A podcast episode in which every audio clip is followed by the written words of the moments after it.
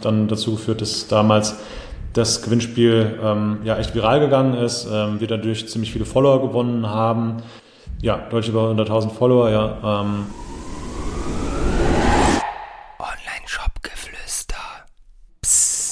Hallo und herzlich willkommen zur der heutigen Folge des Online-Shop Geflüster Podcasts. Und ich habe heute einen ganz besonderen Gast am Start, nämlich Benjamin Mandors, den Gründer von Gotback. Und Benny, ich freue mich sehr, dass du heute am Start bist, weil ihr habt ja gerade einen riesengroßen Sale am Laufen, nämlich den Goodbye Sale. Und ich nehme an, ihr seid mittlerweile bei einer Größe äh, angelangt, wo bei dir jetzt heute nicht so wirklich die Hütte brennt, sondern du ein sehr, sehr starkes Team hinter dir hast und du deswegen auch entspannt ein Interview aufnehmen kannst. Wie ist das äh, bei euch?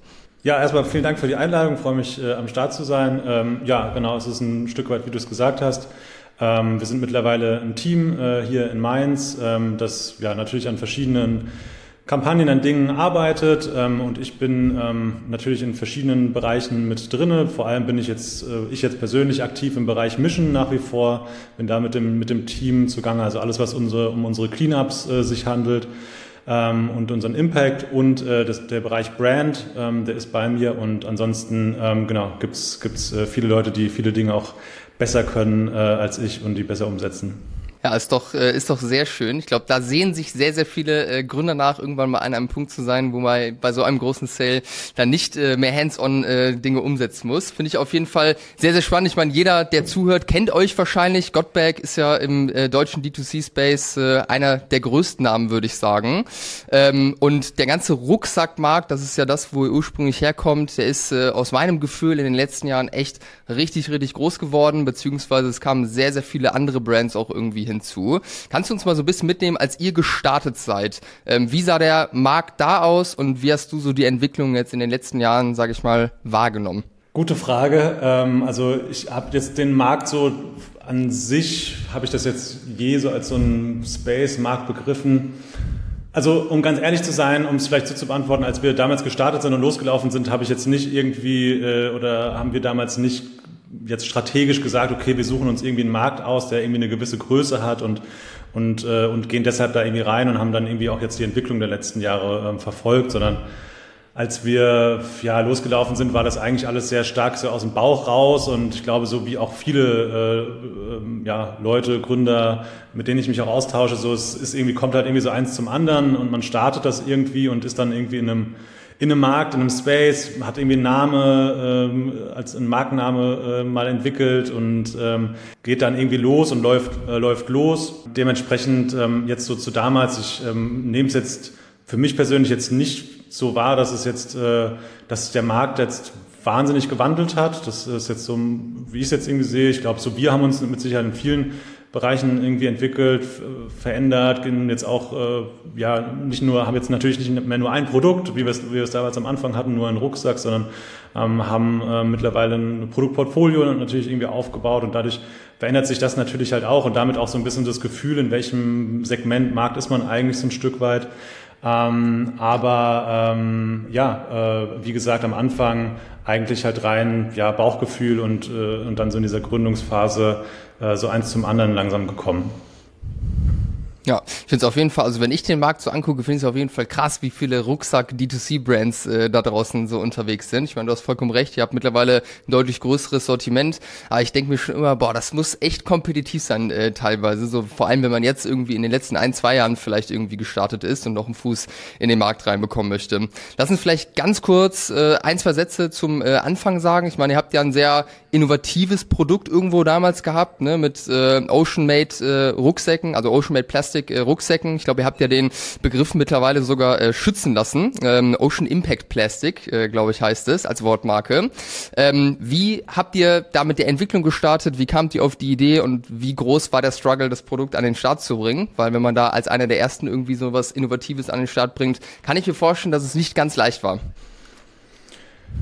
Ja, genau, ist richtig. Also wir hatten ähm, zu Anfang ähm, erstmal eine ziemlich lange Entwicklungszeit. Also wir sind äh, gestartet 2015, 2016, dann so, so in langsamen Schritten. Ne? Man darf sich das da auch ähm, jetzt nicht so vorstellen, dass das jetzt äh, zack, so die Idee war da und wir haben direkt gestartet, sondern auch das war irgendwie ein, ein Prozess, in dem wir ähm, ich mit meinem damaligen Mitgründer, einem Schulfreund von mir, einfach äh, verschiedene Ideen ähm, äh, gebrainstormt hatten. Wir hatten tatsächlich dann ähm, ganz am Anfang mal eine lange Autofahrt äh, zusammen, ähm, sind in die Alpen gefahren, haben über alles Mögliche ähm, gesprochen und sind ähm, ja dann erstmal so, glaube ich, so zu der Übereinkunft gekommen, okay, wir haben irgendwie Bock, was zusammen zu machen und zu starten und ähm, dann ähm, haben wir beide seit Kindesbeinen im Prinzip einen Bezug zum Meer ähm, durch Surfen und durchs äh, Segeln und ähm, waren ja da relativ irgendwie dicht dran an diesem Thema. Es ist uns einfach über, über den Weg gelaufen. Und wenn wir, wenn wir draußen unterwegs waren, wenn wir auf dem Wasser waren, wenn wir im Reisen waren, ähm, gab es immer wieder irgendwie Situationen, wo so langsam halt auch so dieses Verständnis irgendwie für dieses Problem irgendwie eingesickert ist, so bei einem. Haben dann irgendwie, glaube ich, ja, gesagt, okay, da wollen wir irgendwie was machen. Wir wussten, es gibt äh, die Möglichkeit zum Recycling von Plastik und haben dann gedacht, okay, warum kann man nicht Plastik aus der Umwelt bergen und daraus was machen? Ähm, und genau, das hat sich dann herausgestellt, dass das gar nicht so trivial ist und dass das äh, viele Schritte irgendwie braucht. Also zum einen halt irgendwie an Plastik zu kommen, das aufzubereiten und so weiter und haben dann ähm, Partner gefunden, die uns dann Gott sei Dank damals dann auch ähm, mit äh, einiger Überzeugungskraft irgendwie äh, das Vertrauen im ersten äh, Moment geschenkt haben äh, und haben dann, ähm, ja, wie gesagt, eine Entwicklungszeit gehabt von, von zwei Jahren und sind dann 2018 mit einer Kickstarter-Kampagne gelauncht äh, und haben damals dann den genau weltweit ersten Rucksack aus Ocean Impact Plastik äh, auf den Markt gebracht. Okay, krass. Hat dann die Kickstarter-Kampagne war sozusagen eure Finanzierung und sonst habt ihr da vorher keine Investoren oder irgendwas in der Richtung drin gehabt?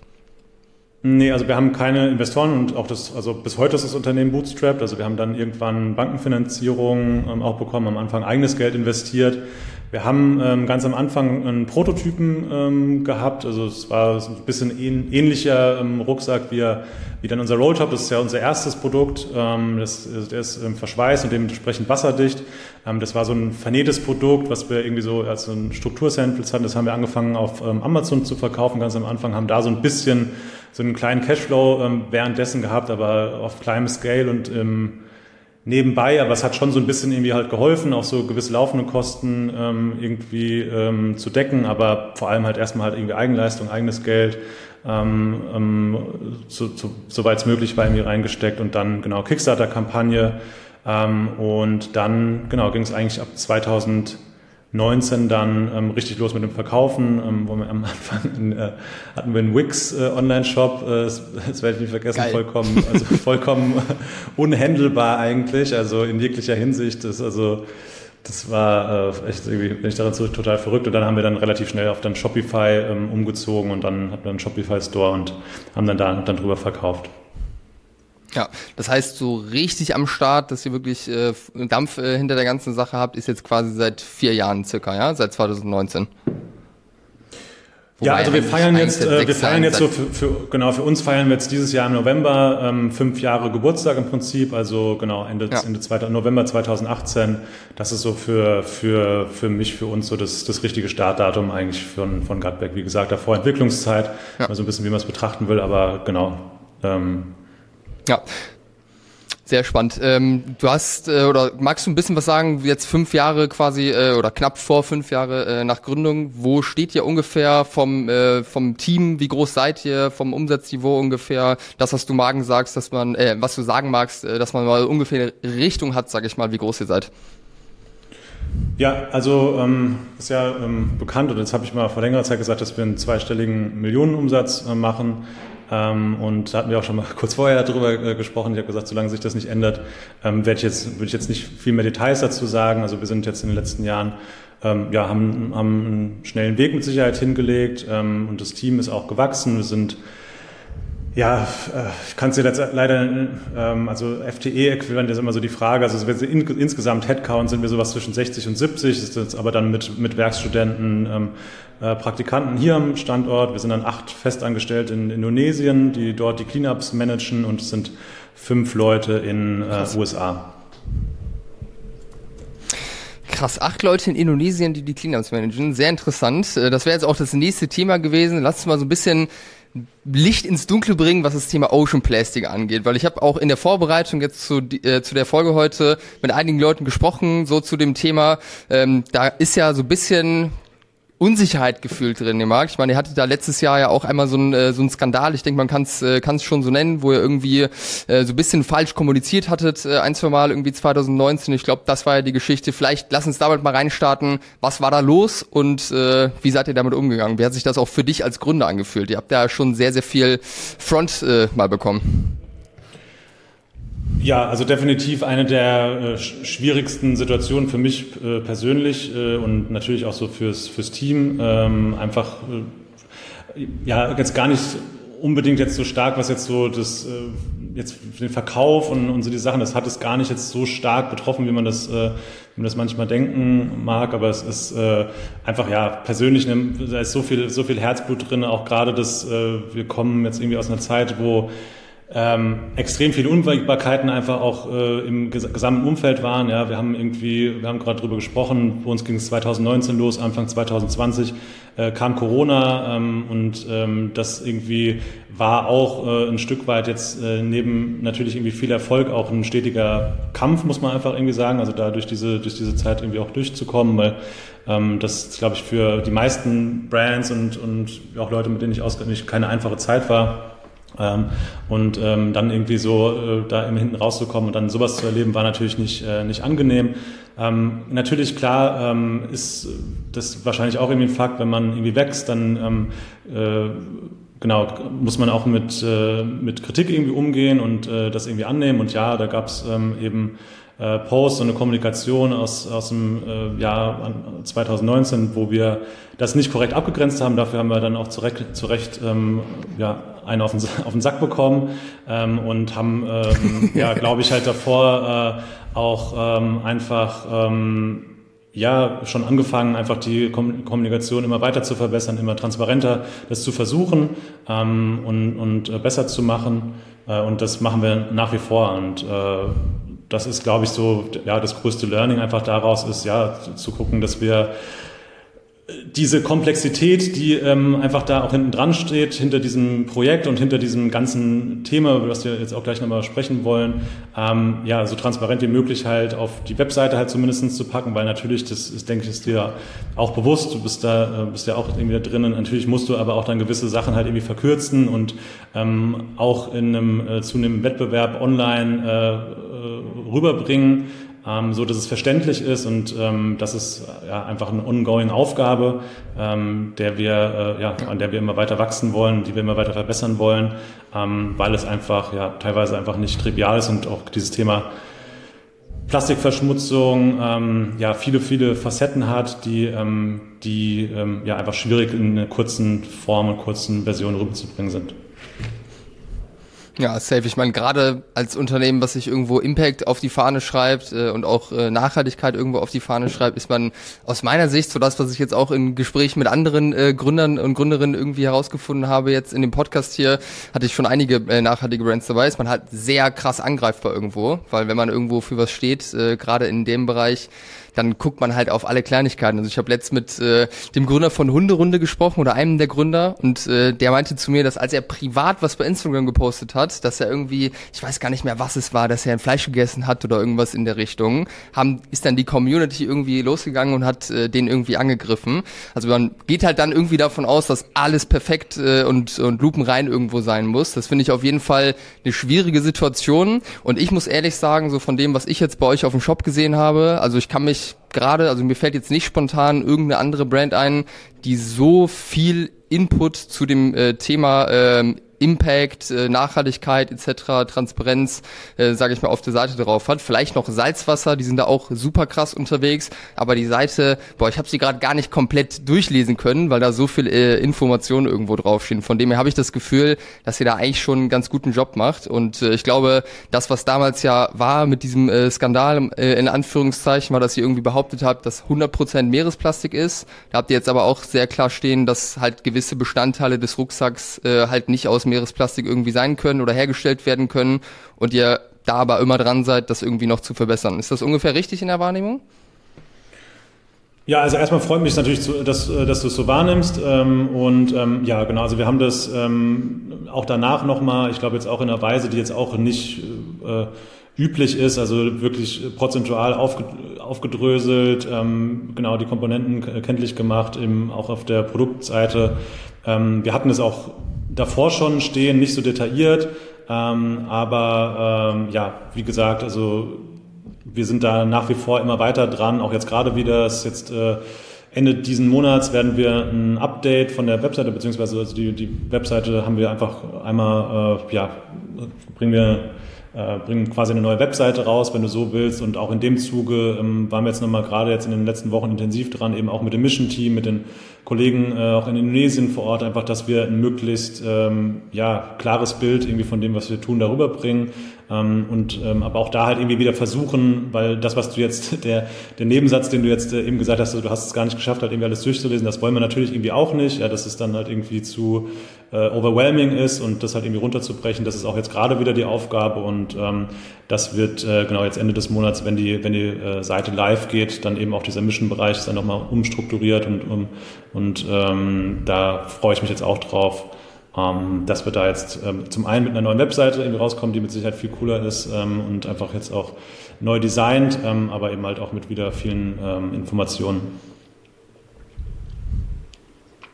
Ja, geil. Bin ich, bin ich sehr gespannt äh, auf die Seite. Kann man sich bestimmt äh, einiges von abgucken, wollte ich gerade schon sagen. Einiges von lernen. So ist es richtig ausgedrückt. Ähm, bin ich, äh, bin ich sehr gespannt. Werde ich mir auf jeden Fall mal reinziehen.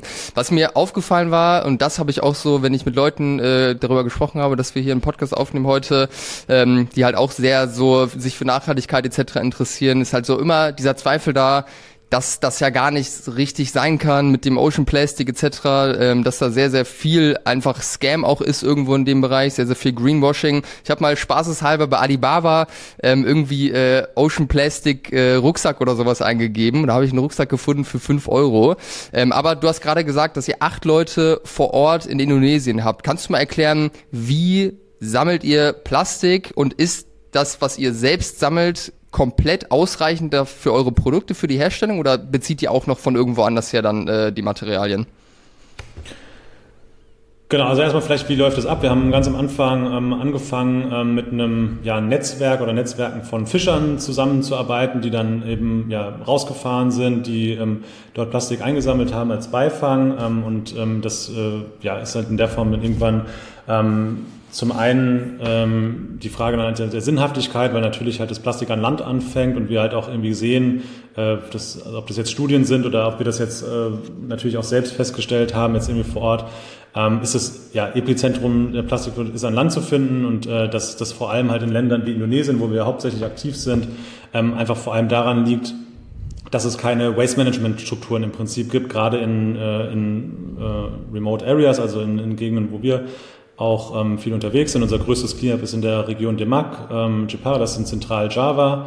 Ähm, jetzt gerade ähm, ist noch im Aufbau im ähm, Süden von, von Java unterhalb von äh, von Jogjakarta, ähm, wo es unsere Hauptsammelstellen sind. Und ähm, ja, genau, wie ist es jetzt gerade aktuell? Wir haben äh, 17 Communities insgesamt, wo nach wie vor Fischer, ähm, Sammlerinnen und Sammler ähm, Plastikmüll bergen in Mangrovengebieten, ähm, in Flüssen, Flussbänken, äh, in den Dorfregionen. Also wir bieten dort eben eine Art von ja, Waste Management einfach an, um eben dem Herr zu werden, dass es halt im Prinzip keine, keine Möglichkeit gibt für diese Menschen irgendwie ihren, ähm, ihren Household Waste irgendwo ähm, unterzubringen. Ähm, und dann ist es eben so, dann hast du ganz viele verschiedene äh, Plastiksorten, ja, also ganz viele verschiedene Müllsorten und das ist auch sowas, ähm, ja, wo wir jetzt auch so nach vorne raus halt irgendwie immer weiter überlegen. Es gibt einfach gewisse Plastiksorten, die haben einen, äh, haben einen Wert, äh, die sind äh, im Prinzip ein, ein, Rohstoff, der auch äh, für den es einen Markt gibt. Darunter zum, fehlt, zum Beispiel, äh, fällt zum Beispiel PET. Ähm, das ist auch der Rohstoff für unsere ähm, Rucksäcke. Ähm, und ähm, das ist aber, das ist aber das, das kleinste Übel, eigentlich das kleinste Problem. Das viel größere Problem sind die neuen Recyclables. Das sind ungefähr 70 Prozent von allem dem, was wir sammeln. Ähm, und das sind ähm, zum einen Stoffe, die zu lange in der Umwelt ähm, waren, die deshalb äh, nicht mehr recycelt, äh, recycelbar sind, weil die Qualität zu schlecht geworden ist. Das sind aber vor allem auch ganz viele Multilayer-Plastiksorten. Also immer wenn ähm, Folie, Plastik ähm, mit Aluminium zum Beispiel zusammen ist oder verschiedene Polymertypen zusammen sind, dann sind die nicht recycelbar. Und das ist ökologisch ähm, und auch also global gesehen einfach das allergrößte Problem. Also es ist einfach so ein bisschen auch, ähm, deshalb ist mir das auch wichtig, jetzt auch hier zu sagen, es ist einfach ähm, total underreported aus meiner Sicht auch. Also wenn man, ich habe immer noch so ein bisschen so das Gefühl, wenn man so von Plastik und Plastikkrise und, ähm, und äh, Meeresplastik, da hat man immer so ein bisschen so synonym, so eine Plastikflasche oder ein Strohhalm oder irgendwie sowas, aber eigentlich ist das gar nicht, äh, das, das sind ja. gar nicht die, die eigentlichen Probleme, sondern vor allem diese, diese Non-Recyclables und diese, ähm, diese, diese vollkommen ja fehlende Möglichkeit daraus irgendwas zu machen. Also es ist halt letzten Endes total wertlos mhm. und da liegt auch das große Problem darin und wir sehen eben darin genau unseren größten, äh, unseren größten Hebel, unseren größten Mehrwert, ist, dass halt eben der Rucksack jetzt nicht nur dafür steht, dass er dann äh, aus dem PT, äh, aus den, aus den Cleanups besteht, sondern eben halt, dass er auch diese Non-Recyclables mit äh, äh, ähm, einsammelt.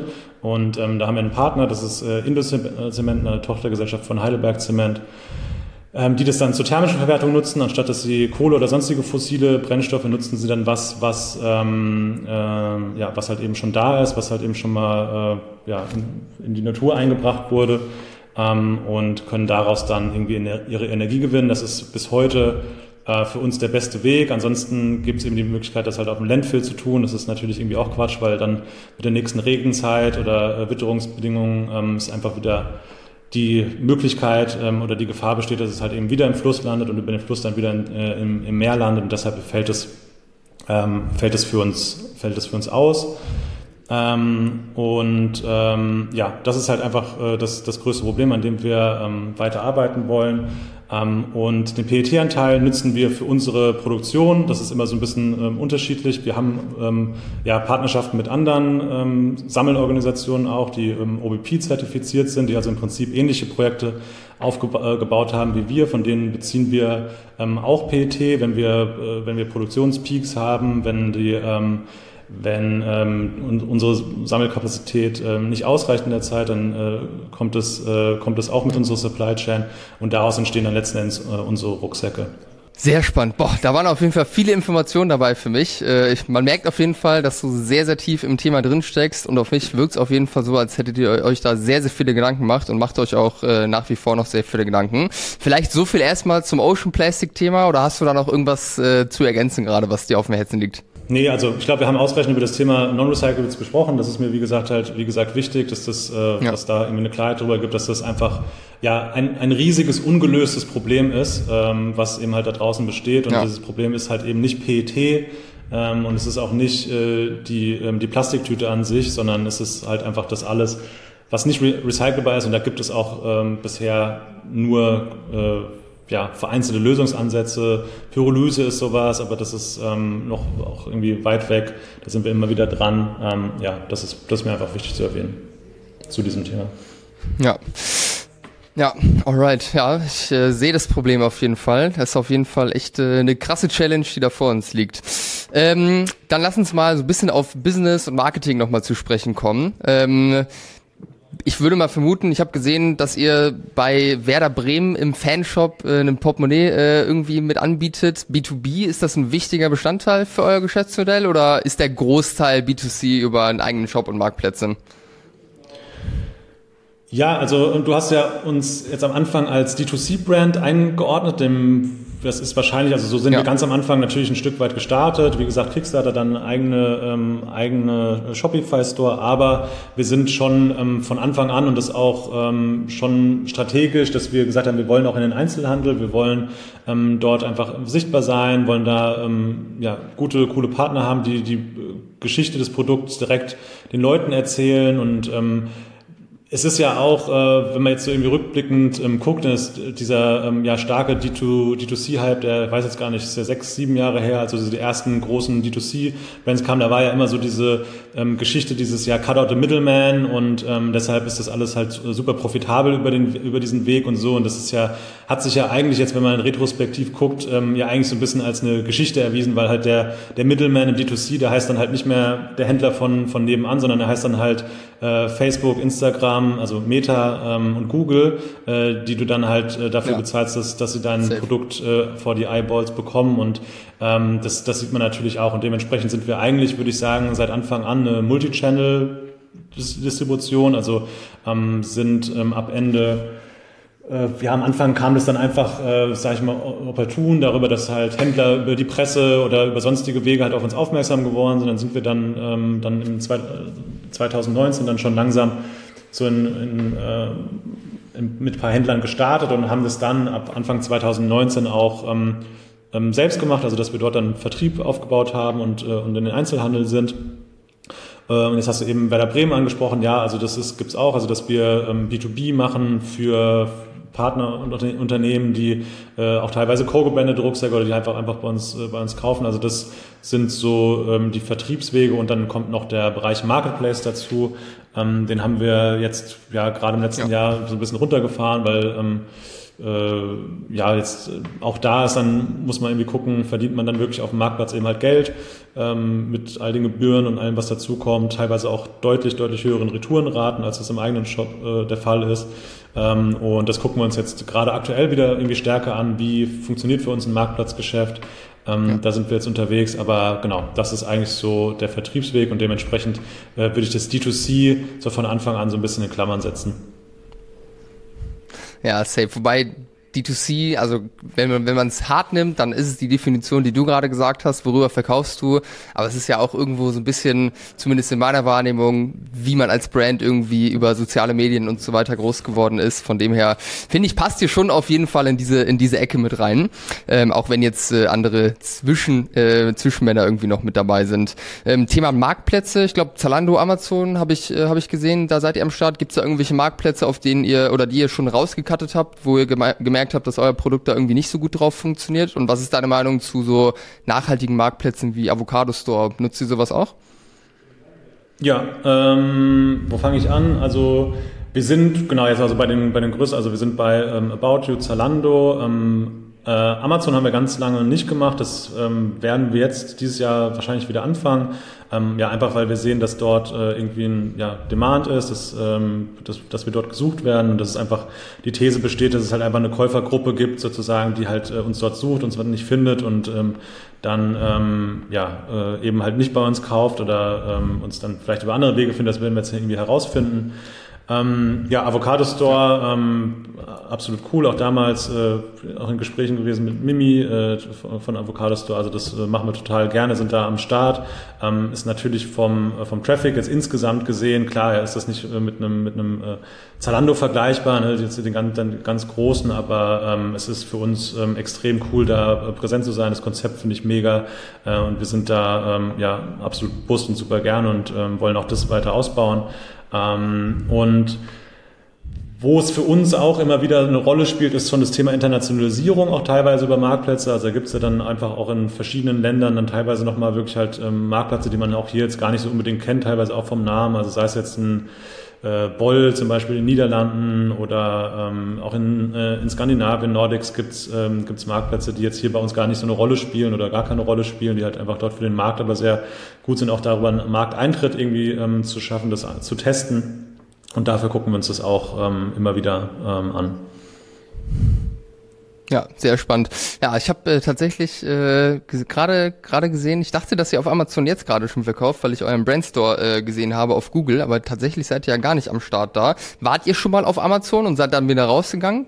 Weil das ist auf jeden Fall ein Punkt, wo ich auch häufig mit Kunden diskutiere, die äh, dann irgendwie was persönlich gegen Amazon haben und sagen, sie wollen da nicht rauf, das Ganze supporten und man kann ja nur verlieren. Und das sind bestimmt auch Argumente, wo was dran ist, aber wenn man mal auf die Zahlen guckt, ist es halt mit Abstand der größte Marktplatz. Und genau die These, die du gerade gesagt hast, dann kauft man halt beim Mitbewerber, bei Johnny Urban oder wie sie alle heißen, die ich jetzt gerade hier ausgespielt bekomme. Finde ich auf jeden Fall interessant, da noch ein bisschen mehr von dir zu hören.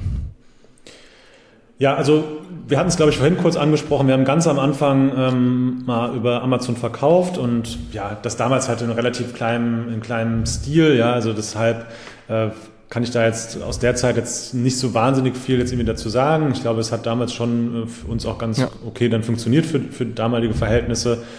Ähm, ja, wie sich das jetzt verhält, ähm, auch dazu äh, ja, bin ich jetzt halt einfach gespannt. Ja, wir haben einfach jetzt irgendwie halt vorher geguckt, okay, was für ein Traffic ist da jetzt auf unser Brand-Keyword, was, was äh, tut sich da irgendwie darum und da ist halt irgendwie ein relativ hoher Demand und dann, klar, ist halt einfach so die These, was du jetzt halt eben auch gesagt hast, ich habe es mir in, in, Vorbereitung dann äh, nochmal auch angeguckt, ähm, 56 Prozent des, des Gesamt-Online-Handels ähm, in, in Deutschland läuft über Amazon, also äh, Umsatzvolumen. Ja, ist schon krass. Äh, und wenn man sich das reintut, also ich, als ich das nochmal so schwarz-weiß vor mir äh, gelesen habe, habe ich gedacht, das ist ja einfach nur unfassbar. Also man sich vor, also ich meine, da ist ja alles sonst drin, ne? also all die großen Zalandos, Mediamarkts und ne, gehen in diesen Topf rein und trotzdem ist, da hat diese eine Firma 56 Prozent des Gesamtvolumens irgendwie. Ähm, das ist ja, natürlich klar, ja, also mit Sicherheit un unterschiedlich für verschiedene Kategorien, aber nichtsdestotrotz ist es halt, ähm, ja, muss man halt irgendwie gucken, ist das, äh, tut man das? Und das haben wir halt hier sehr, sehr lange diskutiert und immer wieder ähm, gehen wir den Schritt ähm, dorthin ähm, und ähm, sind jetzt einfach darüber äh, eingekommen, es einfach jetzt halt zu testen, uns anzugucken, wie verhält sich das für uns, ähm, ja. ne, ist das, wie ist das für uns, wie ist das für die Brand, wie ist das äh, für verschiedene, ähm, äh, ja, für verschiedene Parameter äh, und, und äh, auch irgendwie emotional da irgendwie hinzugehen. Ähm, natürlich, äh, klar, ähm, werden wir das jetzt einfach herausfinden über die, über die nächsten äh, Wochen, wie das für uns funktioniert. Ähm, und ja, ähm, schauen dann, ähm, ob wir da eben halt langfristig sind oder ob es jetzt halt beim Test bleibt. Ja, ja, sehr, sehr spannend. Lohnt sich auf jeden Fall. Also empfehle ich auch äh, fast jedem, der die Zeit dafür aufbringen kann oder die Ressourcen hat, das ganze Thema irgendwo anzugehen, weil wenn man es macht, dann sollte man es aus meiner Sicht auch schon richtig machen. In der Lage seid ihr jetzt wahrscheinlich, aber gerade bei kleinen Brands muss man sich da, glaube ich, gut überlegen, ob die Zeit da gut investiert ist. Aber wenn man äh, diese Zeit hat und die Ressourcen, dann würde ich es auf jeden Fall auch austesten, weil 56 Prozent ist ja wirklich Wahnsinn. Ähm, okay, sehr spannend. Was interessiert mich noch? Ähm, ich hatte gerade eine Frage, warte mal ganz kurz. Ihr habt ja relativ großes Produktsortiment jetzt mittlerweile. Ähm, da waren ja bestimmt Produkte dabei, wo ihr erwartet habt, dass die richtig krass funktionieren äh, oder äh, Produkte, von denen ihr es nicht erwartet habt, die dann aber vielleicht noch besser performt haben. Kannst du da mal vielleicht so ein kleinen äh, bisschen aus dem Nähkästchen plaudern, was so Überraschungen waren, was so Produktlaunches anging? Oder ob es überhaupt welche gab? Hm, hm, hm. Überraschung, so richtig.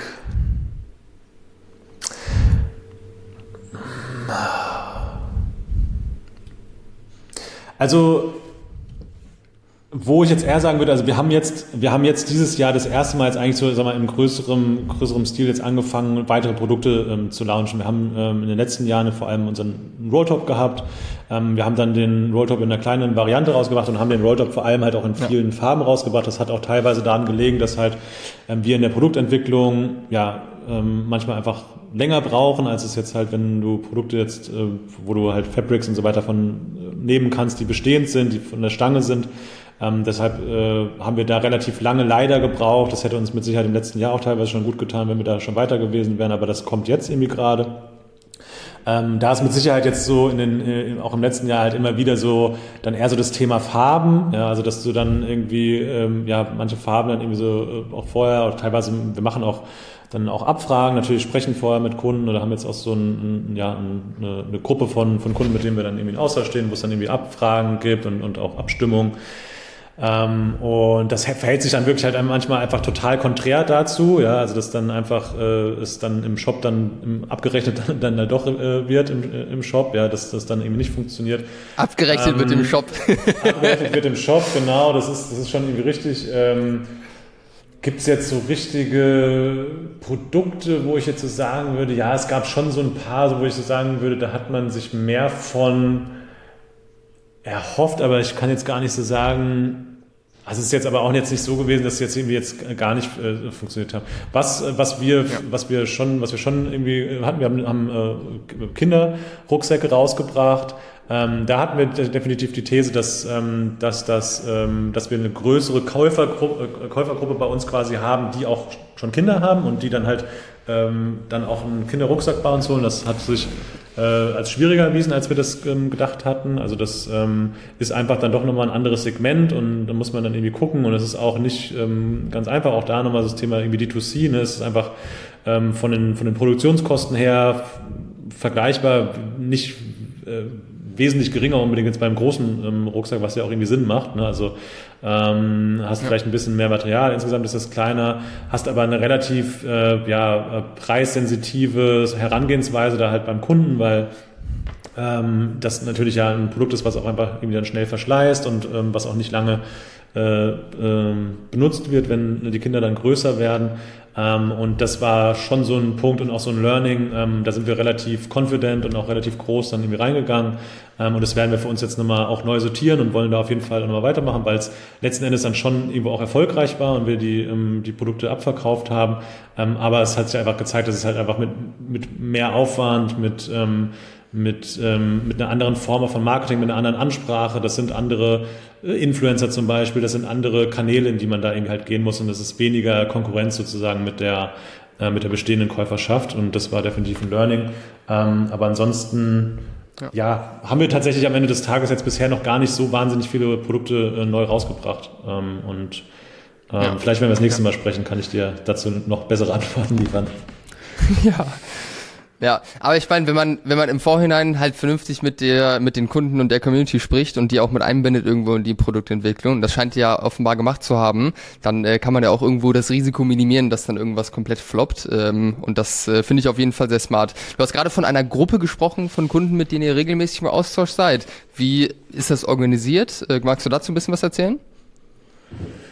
Ja, kann ich erzählen. Also das ist, ähm, ja, darfst du jetzt nicht so vorstellen, dass, dass ähm, sich dann hier Kadi, unser äh, Lead of Product, äh, dann mit denen dann persönlich trifft, sondern dass es eher dann ähm, gibt einfach eine, eine Klaviyo-Liste, eine, eine, eine, okay. eine, eine Bestandskundenliste ähm, äh, im Prinzip, wo wir also denen wir das auch mitgeteilt haben, logischerweise, dass wir, dass wir da gerne mit denen äh, dran arbeiten möchten, an irgendwie neuen Produkten abfragen und das halt irgendwie im Tun, da einfach halt irgendwie auf das Ohr auch darauf zu haben, ähm, was sind da die Needs, was wünschen sie sich vielleicht für Produkte, was würden sie an bestehenden Produkten verbessern und so weiter.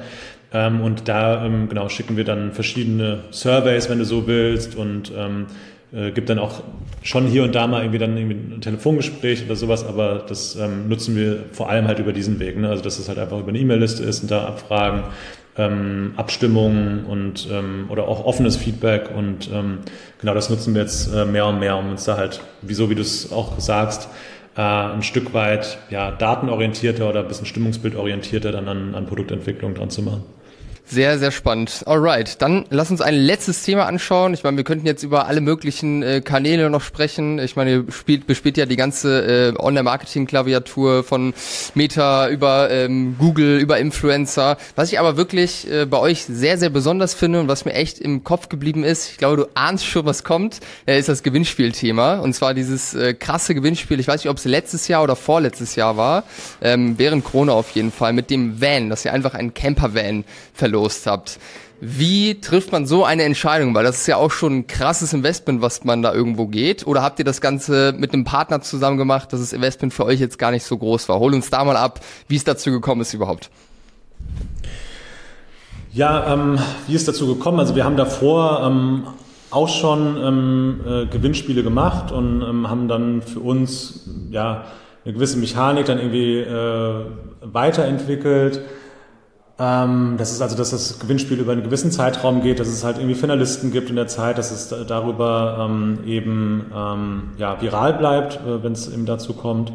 Ja, äh, im Prinzip jetzt also am Anfang ähm, war auch da, also haben wir jetzt nur so am Rande drüber gesprochen, also das Thema D2C und das halt eben natürlich halt auch Marketingkosten irgendwie steigen, ähm, das, ähm, um, um äh, ja auch durchzudringen ja, durch, diesen, durch, durch diese äh, Informationsvielfalt, die es halt irgendwie draußen gibt und äh, dass wir uns da halt irgendwie neue Wege einfallen äh, lassen müssen und ähm, ja, haben das dann halt irgendwie äh, entdeckt, effizient. Äh, insofern, dass äh, ja, es natürlich halt äh, ein, eine bisschen eine Wette auch irgendwo ist am Ende des Tages, ja, funktioniert das und dass es natürlich dann halt so funktioniert hat, wie bei diesem ähm, ersten Band-Giveaway, das ist natürlich, ähm, kann man auch nicht planen dann so eben am Ende des Tages. Ich glaube, das hat auch damals so verschiedene ähm, ja, stand, stand der Wind aus verschiedenen äh, Richtungen irgendwie günstig dann damals. Es war eben so auch so Ende der Corona-Zeit.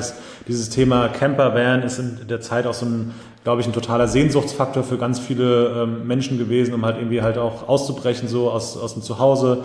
Ähm, das Thema Fernweh ne, war halt irgendwie, ähm, war auch irgendwie da und präsent und ähm, ja, und letzten Endes natürlich sind wir ja auch irgendwie äh, eine, eine Travel-Brand und irgendwo passt es, glaube ich, halt auch so als Gewinnspiel zu uns ganz gut. Und das hat alles halt irgendwie ja, ähm, ja zusammengewirkt und ähm, hat dann dazu geführt, dass damals das Gewinnspiel ähm, ja echt viral gegangen ist, ähm, wir dadurch ziemlich viele Follower gewonnen haben ähm, und äh, ja, deutlich über 100.000 Follower, glaube ich, ne? Ja, deutlich über 100.000 Follower, ja. Und ähm, was genau, dass die Marke nochmal auch über unsere, über unsere damals bestehende Bubble hinaus ähm, bekannt wurde. Das ja. glaube ich schon, dass es dazu beigetragen hat. Ich meine, du sprichst mir jetzt drauf an, mich haben auch natürlich viele andere danach an, drauf angesprochen. Ähm, und ähm, ja, dementsprechend ähm, ja, ist es aber nochmal kurzum für uns halt auch einfach auch ein Weg und ähm, da sind wir auch davor und danach auch irgendwie andere gegangen und ein äh, Double Tap Post, also natürlich die, die, die Bemühungen jetzt von uns irgendwie etwas herzustellen, was irgendwie viral geht, was halt irgendwie ähm, ausbricht, was dann halt dann, wenn es dann halt so kommt, dann doch bei einem relativ äh, geringen Invest ähm, dann dazu führt, dass halt eben die Marke halt ähm, dann rauskommt und du nicht halt dafür in Reichweite bezahlen musst bei, bei Meta, ähm, dann ist das was, was wir auf jeden Fall nach vorne raus versuchen werden, immer wieder auf, auch auf verschiedene Arten und Weisen, wo wir äh, drüber nachdenken, was kann man, kann man halt irgendwie tun, um halt diesen, äh, ja, diesen, diesen Middleman halt auch, äh, auch äh, rauszunehmen. ja, geil. ja, sehr spannend. Habt ihr den, äh, den Van selbst gekauft oder gab es da einen Partner, der irgendwie noch einen Teil dazu beigetragen hat? hat? Ähm, wir haben das mit Neckarvan ähm, damals gemeinsam gemacht, aber den Van haben wir ähm, ge gekauft und die haben den Innenausbau gemacht.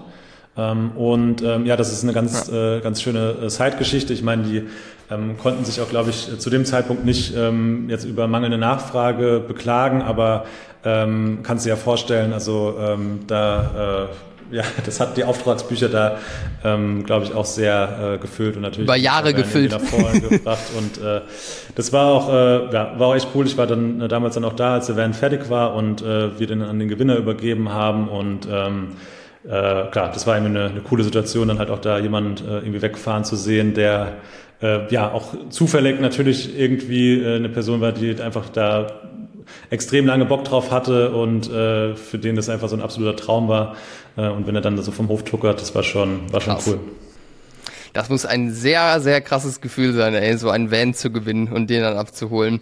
Ja, aber ich meine ganz ehrlich, es ist, es wirkt auf den ersten Blick wie ein krass großes Invest. Also ich weiß nicht, was so ein Van kostet. Wahrscheinlich irgendwie so um die 50.000 Euro, wahrscheinlich auch ein bisschen mehr, ähm, wenn das Ding nee, das ist, äh, neu das war. Ich sagen, zu hoch. Also hm? das, ähm, nee, also es war war ein gebrauchter, ja. war ein gebrauchter Van. Ich kann jetzt ehrlich gesagt gar nicht mehr im Detail sagen, was er gekostet hat, aber 50.000 ja. waren es nicht, meine ich. Ja.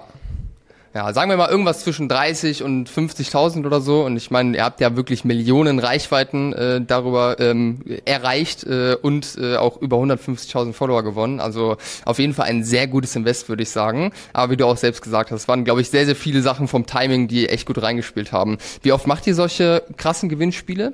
Jetzt aktuell?